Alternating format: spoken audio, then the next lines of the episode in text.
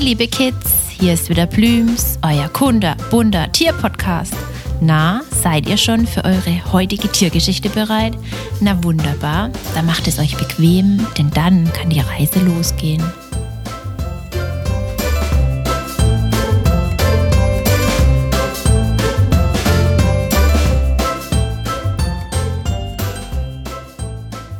Was ist schwarz mit leuchtend gelben Streifen oder Flecken? Ein kleiner Tipp. Es gibt auch Schuhe, die den Namen des Tieres tragen, das Plüms euch heute zeigt. Na, kommt ihr drauf? Der Feuersalamander. Aber wir wollen heute nicht nur den Feuersalamander kennenlernen. Der Feuersalamander ist einer von über 600 Arten von Salamandern weltweit. Bei uns in Deutschland gibt es gerade mal sieben verschiedene Arten und davon sind noch fünf Molche. Alle Molche sind zwar eine Art von Salamander, aber nicht jeder Salamander ist ein Molch. Oh je, was ist das denn schon wieder für ein Durcheinander? Aber nicht schlimm, denn die Molche zeigt euch Plüms einmal in einer anderen Folge separat.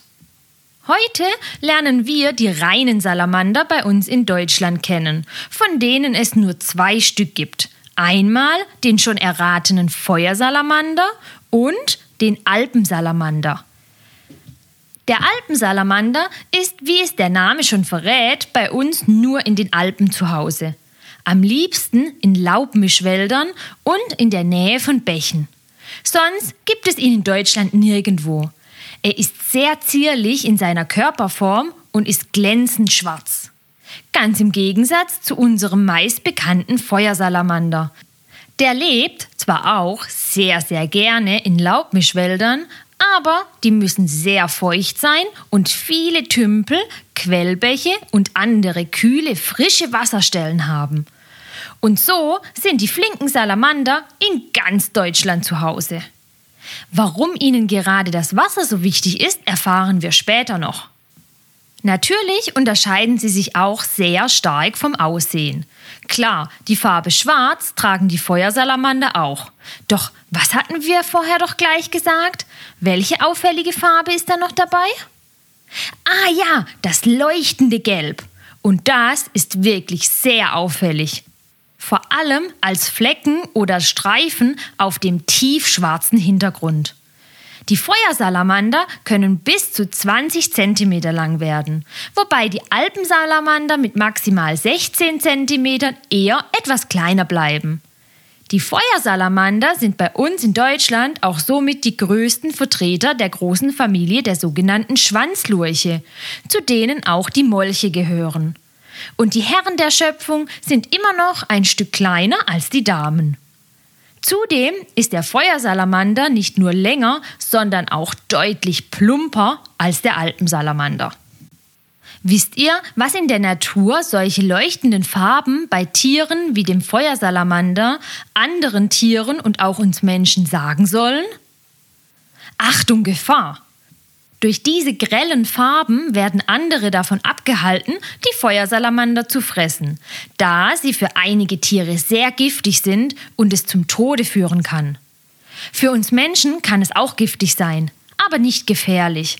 Meistens kommt es dann nur zu einem Brennen der Haut oder einem Ausschlag. Aber unangenehm ist das trotzdem allemal. Die Alpensalamander können 15 bis 20 Jahre alt werden. Auch für die Feuersalamander sind 20 Jahre ein leichtes. Die Salamander sind meistens in der Nacht unterwegs und verlassen dafür ihre Felsnischen, Unterschlüpfe im Totholz unter flachen Steinen oder Baumwurzeln. Dann sind sie meistens auf Futtersuche, wie nach Asseln, kleineren Schnecken oder kleinen weicheren Käfern wobei die Salamanderkinder sich meist von Larven der Wasserinsekten ernähren. Wie? Sie ernähren sich von Wasserinsekten. Sie leben doch an Land, oder? Das stimmt für die erwachsenen Tiere. Aber bei den Kindern sieht das anders aus. Aber um euch das zu erklären, muss Blüms etwas weiter ausholen. Wir hatten doch vorher schon gelernt, dass die Molche und Salamander zu den Schwanzlurchen gehören. Und die Schwanzlurche wiederum sind eine der drei Gruppen der Amphibien. Zu den Amphibien gehören noch die Froschlurche, zu denen die Kröten, Unken und Frösche gehören, und die Schleichlurche, die es aber bei uns in Deutschland nicht gibt. Alle diese Gruppen, die zu den Amphibien gehören, haben, bis auf eine Ausnahme, der Alpensalamander, mindestens eine Gemeinsamkeit, und das betrifft den Nachwuchs. Könnt ihr euch denken, was es ist? Das ist mega interessant, denn der Nachwuchs der Amphibien verbringt seine erste Lebensphase im und auch unter Wasser. Wenn die Feuersalamander Mama ihre Kleinen auf die Welt bringt, sucht sie sich ein geeignetes Gewässer wie einen Tümpel oder einen Bach und streckt ihr Hinterteil ins Wasser. Dort kommen dann die kleinen Salamander zur Welt. Doch wie können denn die Kleinen atmen im Wasser? Denn die Erwachsenen atmen ja auch, wie wir Menschen, an Land. Ganz einfach. Mutter Natur gibt den Kleinen bei der Geburt Kiemen, wie sie auch Fische haben, mit. Nur, dass diese aussehen wie kleine Haarbüschel an den Seiten des Kopfes. Und damit können sie dann unter Wasser atmen. Im Laufe der Zeit ändert sich das. Sie passen sich immer mehr dem Leben an Land an und atmen dann über ihre Lunge oder sogar manche über die Haut. Ist das nicht cool? Bei den Molchen ist es ähnlich, allerdings bleibt ihnen im Gegensatz zu den Salamandern die Bindung zum Wasser größer wie zum Land. Aber sie können in beidem leben. Mal mehr, mal weniger. Ausnahme bei der ganzen Sache ist der Alpensalamander. Denn aufgrund ihres Lebensraums in den Alpen können sie nicht immer auf Gewässer hoffen.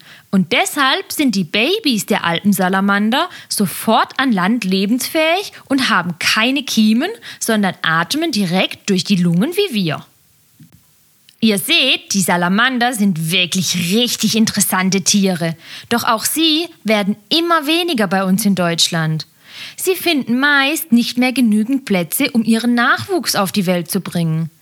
Dafür brauchen sie an Bächen sehr ruhige Uferstellen, damit die Kleinen nicht einfach davongespült werden. Doch dadurch, dass wir Menschen auch in den Lauf von Bächen und Flüssen eingreifen, indem wir sie begradigen und um Städte, Dörfer, Häuser und Co herumleiten, werden die Strömungen immer schneller.